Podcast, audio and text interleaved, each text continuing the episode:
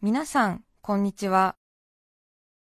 安住紳一郎の日曜天国、アシスタントディレクターの亀山真帆です。日天のラジオクラウド、今日は633回目です。日曜朝10時からの本放送と合わせて、ぜひお楽しみください。それでは、2月16日放送分、安住紳一郎の日曜天国。今日は、メッセージコーナーをお聞きください。さて、今日のメッセージテーマこちらです。靴の話です。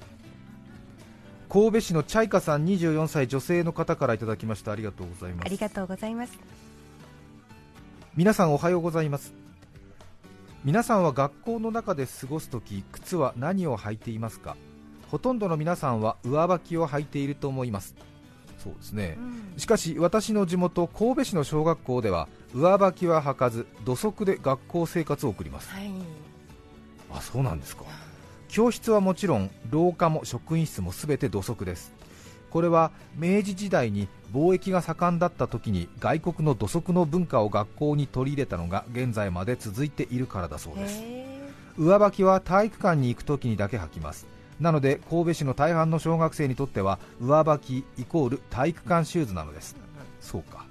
運動するときだけ履くってことね。体育館用にね、これが神戸だけの文化だとつゆも知らなかった小学生の頃私はドラえもんやちびまる子ちゃんを見ていましたが教室のシーンになった時に登場人物全員が上履きを履いているのを見てどうしたことなんだみんな。なぜ教室でも体育館シューズを履いているのかと思っていましたその疑問が晴れたのは高校生になってからでした。当たり前だと思っていたことが当たり前じゃなかったと気づいた最初の経験でした。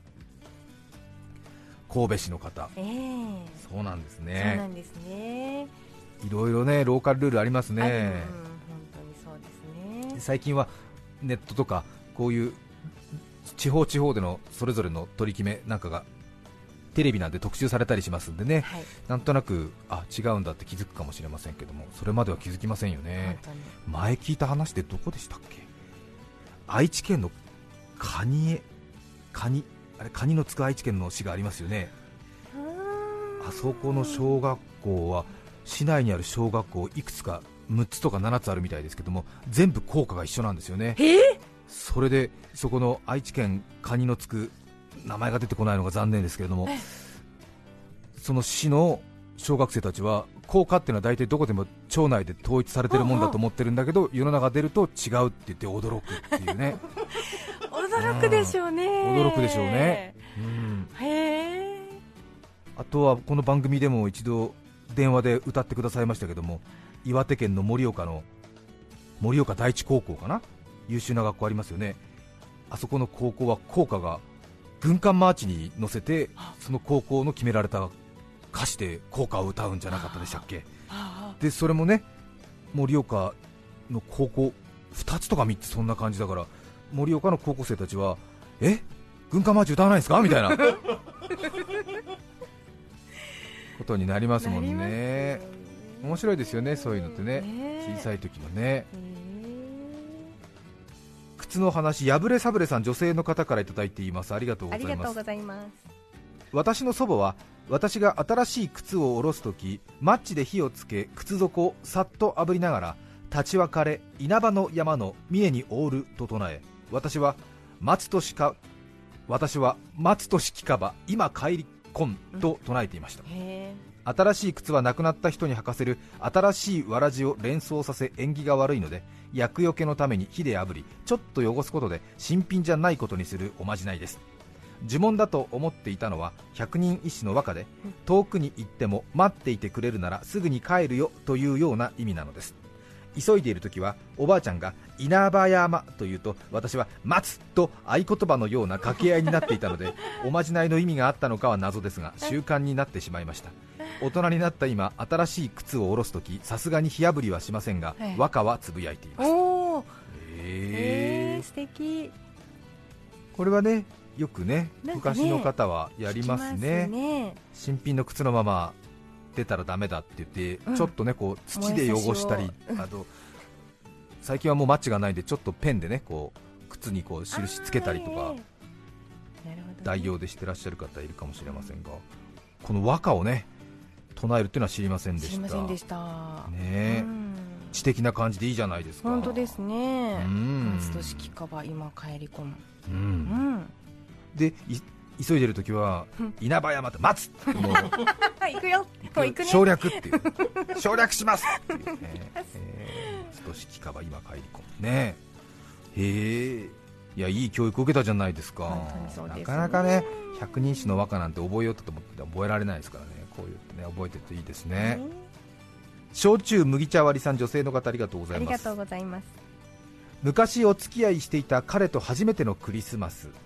お気に入りの赤いコンバーススニーカーを履き薄暗くなった街を2人で歩いていました。はい。何歳の時だろうね、うん。彼の家へあと少しで到着というところでうにゅっと足が横滑りする感覚が、なんだ？と足元に目を落とすとお気に入りの赤いコンバースがうんこさんを踏んでいたのです。まずい。どうしよう。これは厳しいね。うん。幸いまだ彼は気づいていません。うん。しかしあと少し歩いたら彼の家に着いてしまう。困りながらも頭をフル回転させ汚れたソールをアスファルトにすりつけながら歩く私。そうねそうね。少し歩く速度が遅くなった私を気遣い大丈夫か？と振り返る彼大丈夫よと笑顔で駆け寄りつつ汚れたスニーカーのソールをアスファルトにうんこさんをすりつけ続ける私。無事彼に気づかれずにその日のクリスマスは乗り切りました。しかしプレゼントを渡す時もケーキを食べる時も玄関のスニーカーの匂いが気になって気になって。せっかくの初めてのクリスマスの思い出は残っていません。今でも赤いコンバースをお店で見かけるとあの時のどうしようという感情を思い出す靴の話でした。ありがとうございました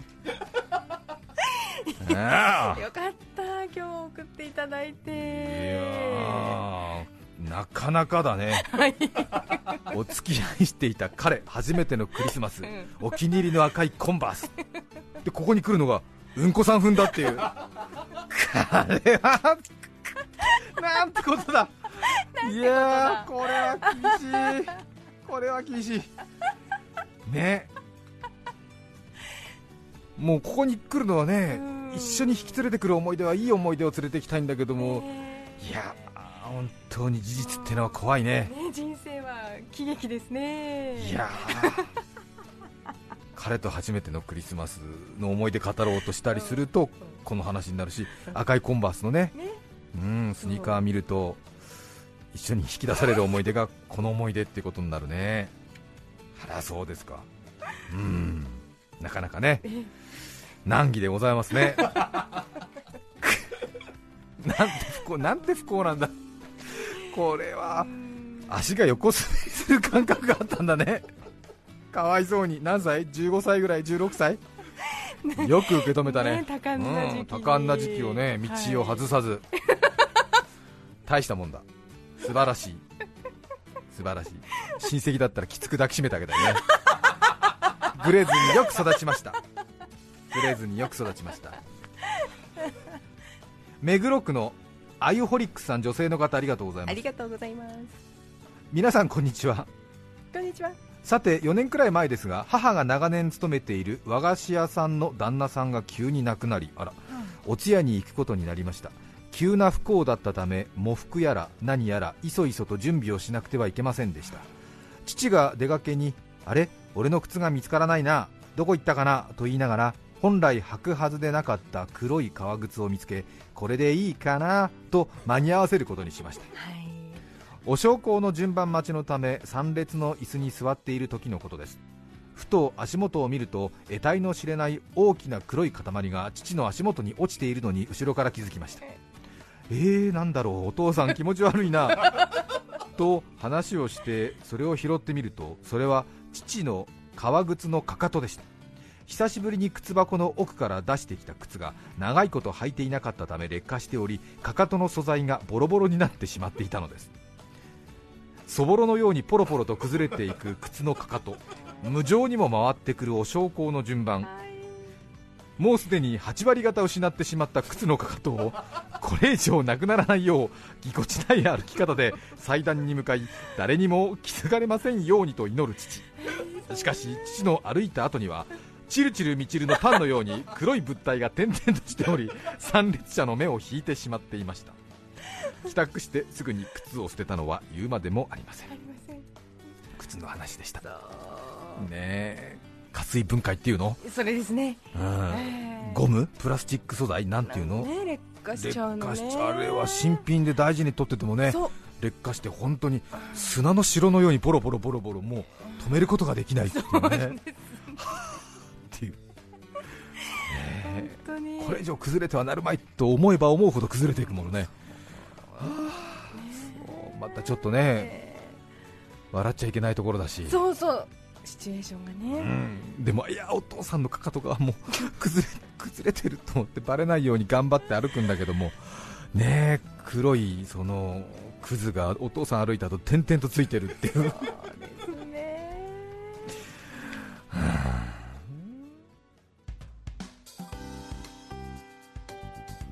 今日は雨の日曜日になっています。スタジオのあります赤坂。結構強い雨が朝6時半過ぎから降っています。この後昼前に一旦止むという予報だったでしょうか。そしてまた夜に降り出すということのようです。今日はお出かけ靴選びも難しいですね。そうですね。こういう時にね、うん。水に濡れると足冷たくなりますからね、さて靴の話たくさんお便りをいただいています。紹介します。中野区のおよしこの夜さん55歳女性の方から メールいただきました。ありがとうございます。ありがとうございます。かれこれ10年以上前の話です。おしゃれな長靴が欲しくてフランス製のダークブラウンの細身のゴム長靴を求めました。ねえ今おしゃれな長靴ありますよね。雨が降る日が待ち遠しくいよいよやっと雨が降った日にはやったーとばかり意気揚々と会社に履いて行きましたもちろんスカートは膝上10センチくらいのタイトスカートでイケイケ気分です。会社について車内用のサンダルに履き替えた時は何の問題もありませんでした。ところがです。帰宅して家でその長靴を脱ごうとした時何としても脱げないのです。一日中働いたら足はパンパンにむくみゴム長靴とぴったりくっついてしまったのです。自分の力ではどうにもなりません茶の間にいた父を呼んで引っ張ってもらいましたが引っ張れば引っ張るほど足と長靴は密着してしまうのです。なかなかねだってもうこの時40過ぎてるからね。そう。40過ぎた娘さんとお父さんで茶の間で長靴抜けないって、うん。茶の間にいた父を呼んで引っ張ってもらいましたが引っ張れば引っ張るほど足と長靴は密着してしまうのです。いよいよもってもうハサミで長靴を切って外すしかないと思ったんですが初めて履いた長靴どうしても踏ん切りがつきませんでした。うんそんな時にはまって取れない指輪は石鹸水で滑らせて取るということを思い出しました。はい。父から台所用の洗剤と水を持ってきてもらい靴の中に茶の間に入れジャブジャブしているうちになんとか脱ぐことができました。本当にホッとしました。なんだかんだ脱げるまでに小1時間かかったように記憶しています。父も一心不乱でしたその長靴後日私の友人おそらく私よりは1 0キロは痩せているであろう細い足の友達にあげました。とほほ面白い。ねえ、お父さんといい思い出があってそうね、まあ、あんまりね年のこと言っちゃあれだけどでもこれがさ まあ22の娘とね60の父だったらいいけど45の娘とさ、ね多分70ぐらいのお父さんがさ。今私、父とやることを想像したらそうでしょ？すっごい面白い、うん。それぞれもう社会人としてはそこそこのキャリアがあってさ。1時間もこんな真剣に作業したことないよって。なんだあわあわになりなあがら、わになるね。お互いにもう決定打的な罵りをし続けてなんか。そうね。やめちまえよお前は。切るもう切るぞなんつって、やだ もったいない、もう切ろう。もう無理だ。やめちまえよお前。お父様お願い。もう少し。あと20分。もう少しお父様前向きに考えられません。みたいなだいぶもうだいぶかかと外れてきたからやもうちょっと。お父様ね、いやきっとたのお父様もきっと娘さんと楽しかったんじゃないんですか？ね、ね世田谷区の農工場さん女性の方ありがとうございます。息子が6歳の時舞台で見たタップダンスに魅了され僕もやりたいと懇願され習わせることに。はい。タップシューズは5000円からあり気軽に始められました。しかしめきめきと足を上達し先生が使っているモデルが良いと言われうん中学生の今は3万5000円を超える靴になってしまいました。しかも靴が傷む前にサイズアウトしてしまいますタップシューズは楽器と同じで良いものは高いようです。早くその足で稼いで自分で買えるようになってほしいです。へー。いやーでも。ね楽しみですね。ねそんなに才能があって、えいいな。自分家に中学生のタップダンス上手の息子がいるんでしょ？ねいやーいいね反抗期でお親への反抗をタップダンスで 2, 階とかで表してくれるんでしょ？悪くないじゃないなんか。最悪だなうちの母。だった。今日は一段と激しいな、なんか怒ってるね。ひろしちゃん怒ってるねなんて言って。いいじゃない。愛知県大府市のお米さん女性の方ありがとうございます。ありがとうございます。20年ぐらい前ですが私がニューバランスの靴を履いていたらスニーカーですね、はい。私がニューバランスの靴を履いていたらおじいちゃんが「おおその靴はヌーバランスか。かっこいいな!」と言われました。面白いのでヌーバランスは訂正せずそのままにし色違いを誕生日にプレゼントしました。へ祖父はその靴にヌーと愛称をつけ晩年まで気に入ってお散歩に履いて行っていたようです。また一緒に出かけるときは今日はお揃いヌーで履いてくか！と聞いてくるかわいいかわいいおじいさんでしたうん、いやいいよ。ニューをヌーって発音するなんて本格本的っぽい、当、うん。いいわ。横浜市のハトさん女性の方ありがとうございます。ありがとうございます。こんにちは。先日第一子を出産し今日は初めて家族3人でラジオを聞いています。おめでとうございますでとうございます。出産のため入院していまして退院時に赤ちゃん用の靴が必要だと気づき母が購入してくれました。真っ白い布製のそれは靴とは名ばかりの底もない柔らかく可愛らしい飾りのようなものです。はい。母の初孫ドリームの詰まった大変可愛らしい一品です。真新しい洋服を着せ小さな足に靴下と靴風の飾りを履かせいざ退院、はい助産師さん方に挨拶をし名残惜しく産院を後にしようとした瞬間一人の助産師さんがあら？という顔をし私の足元を指さしました、それでお帰りになりますか？はと思い視線を下げるとそこには履いてきた靴ではなく産院で借りたスリッパを履いた 私の足が。入院中ずっと履いていたスリッパは汗や体温を吸ってすっかり私の足にフィットしており、はい。靴を履いていない違和感に気づかなかったですし私も夫も赤ちゃんに母の夢の詰まった靴を履かせることに気がいってしまい誰も私がスリッパをペタペタ言わせながら歩いていることなんかに気づかなかったのでした。はいお世話になった助産師の方との別れに少しばかり浮かんでいた涙は引っ込み美容室から持ってきてもらった靴を履く頃にはただただ苦笑いが場を支配するのみでした。間抜けな母で申し訳ない。赤ちゃんも早々にこの母に期待するのを諦めて一緒に生活してくれると嬉しいなと思っています。いやいやいやいや。いやそうね。えだって前赤ちゃんを忘れて退院しそうになった人いましたからね。産院ってのはちょっとね ええあのまあ究極的に持ち物が一つ増えるみたいなことなんですよね。そでどうもお世話になりました。ってあなた赤ちゃん忘れてるって人がいましたもんね。あごめんなさい。来るときいなかったもんですからって言ってね。そうね。うん。そうだよね行くとき一人で帰るとき二人だから 一人に靴履かしたら靴履いたって気持ちになっちゃうもんね。なっちゃいますね。ああそうでしたそうでした。私が靴履いてませんでしたっていうことか。ねそうですか。面白いですね。大変ですもんね。うん大阪府八尾市月見団子さん男性の方ありがとうございます。ありがとうございます。20年前に30歳になった頃おしゃれは足元からという言葉に従いロンドンへ旅行した折に革靴を買いました。うわいいね。海外旅行ロンドンで靴を買って。ソールもゴムではなく革の本格的なものでした。日本に帰ってある会合の折に履いていこうと思い家を一歩出た瞬間に踏み出した右足がつるっと滑り転倒寸前に新しい革底ってツルツルでとても滑るんですよね。慌てて普段の革靴に履き替えました。その後自動車評論家でファッションにも詳しい徳大寺有常さんの本を読むと英国紳士は新しい革靴をまず召使いに履かせてなじませると書いてありました。当然私に召使いはいないのでその革靴は靴箱の奥で眠ったままです。ねえもったいない。ねえ。うーん。そうね。確かに。私も先日パリに行った際に少し時間がありましたのでパリの高級百貨店えボンマルシェですか、えー世界の伊勢丹なんて言われてますけどね、ロンドン、パリの真ん中にありますけども、ボンマルシェっていう高級百貨店にちょっとね行ってみましたけれども。え、うーん、やっぱりすごいですよね、あいろいろいい革靴とか売ってましたけど、すっごくあの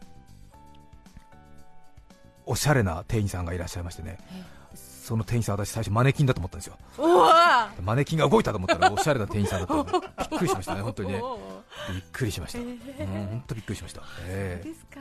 うん。いやなんかちょっと気持ち興奮しましたね、えそれでなんとなくね、あのちょっと伊勢丹の雰囲気に似てるんですよ、それでちょっと生意気にもね私がね、なんか日本にある伊勢丹と雰囲気に似てまして、なんかさほど驚きませんねなんてちょっと生意気をね通訳の人に言いましたらね、通訳の人が、安住さん、それは伊勢丹がボンマルシェを真似してるんざんすねって言われて、まあ確かに、確かにと思いましたですね、うん、そう、申し訳ない、そうざんすねつって、そりゃそのはずざんすうん、そうざんすね、こういうことね結構よくあるんですよね、ドイツに行った時も、なんかこの田園風景は、私のふるさとの北海道に似てますねなんて、またそれも通訳の人言ったら、安住さん、安住さん、北海道はドイツの農業を真似したんですよって言われて、ああ、そうでした、ついつい自分が世界の中心だと思ってしまって申し訳ない、ヨーロッパの皆さん、ごめんなさい、いいと思いますよ。いいと思う、いやでもね本当にそういう時に結構あるの、でやっぱりそれはヨーロッパのいいところはやっぱり日本が真似したって部分もあるから、似てるんだよね、あれ、ここ、うちの中学校の前の橋似てるなみたいな感じでなんかすごくふるさとっぽいんですけど、なんて、安住さん、明治時代に北海道に渡った同房空義士はドイツ出身でございますよなんて言われて、あそうなんです、あそうでした、そうでした。って言って、そうだ、そうだと思って、うんうんと思って、ダンケシェンなんつって、ね、いろんなねことありますよね。いやボンマルシェよかった、ね、直訳すると激安店っていうのの高級百貨店なんだけどね、ボンマルシェ。うん。地下食品売り場なんてのはちょっと無無作為にね商品が陳列されていて、うん、なんか高級地鶏の平飼いみたいな感じでみんなピシッピシッピシッピシッって感じだった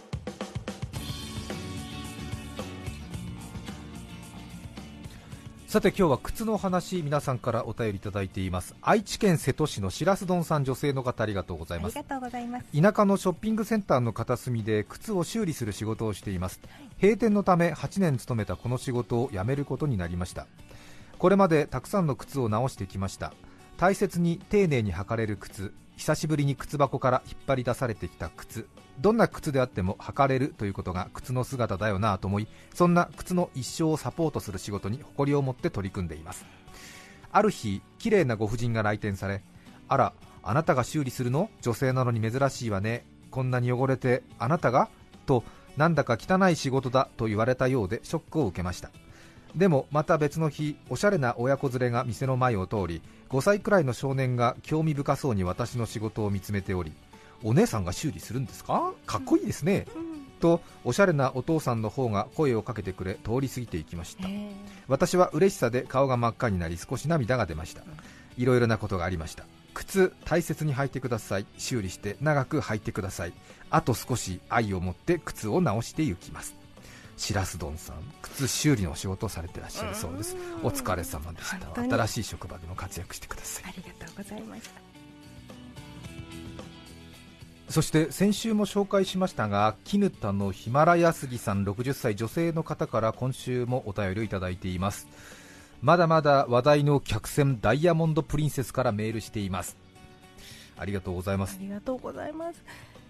5日に2週間の隔離が始まった時から19日には下船できないことは予想していましたので不安はありません。高齢の方、持病のある方小さなお子様連れの方が下船できるように進み始めていることに私は安堵しています。私は特に持病もなくまだ感染の兆候もないので検査は後回しでも構いません、批判もありますが関係者の方々には感謝の気持ちしかありません。今週もラジオが聞けて幸せです。14日のバレンタインデーには船長からプレゼントがありました。イケメン船長なので船内にいるマダムは胸キュンだったと思います。クルーズでの旅はいつ船体動揺があるかわからないのでペタンコ靴を必ず履くようにしていました。ドレスコードがフォーマルでもエナメルのペタンコ靴です。ちょっとおかしいですね。という靴の話も送ってくださいました。そうか。いつねね。船が揺れるかわからないので、はい。ドレス着ててもヒールじゃなくてペタンコ靴履いてるっていうことあなんでしょうね。ー。そっかそっか。ならではですね。そうですね、うん。靴の話ありがとうございました。辛抱がまだ続きますねただ絹田のヒマラヤ杉さんは落ち着いた文面で逆にこちらが励まされますね。ご立派です。誠にご立派です。またぜひお便り寄せてください。2月16日放送分安住紳一郎の日曜天国メッセージコーナーをお聞きいただきました。それでは今日はこの辺で失礼します。安住紳一郎の日曜天国。いちごの美味しい季節です。栃木のいちごはとちおとめ。旦那の母さんお姑。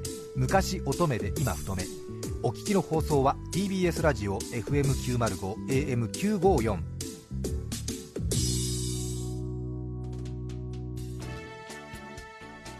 さて来週2月23日の安住紳一郎の日曜天国。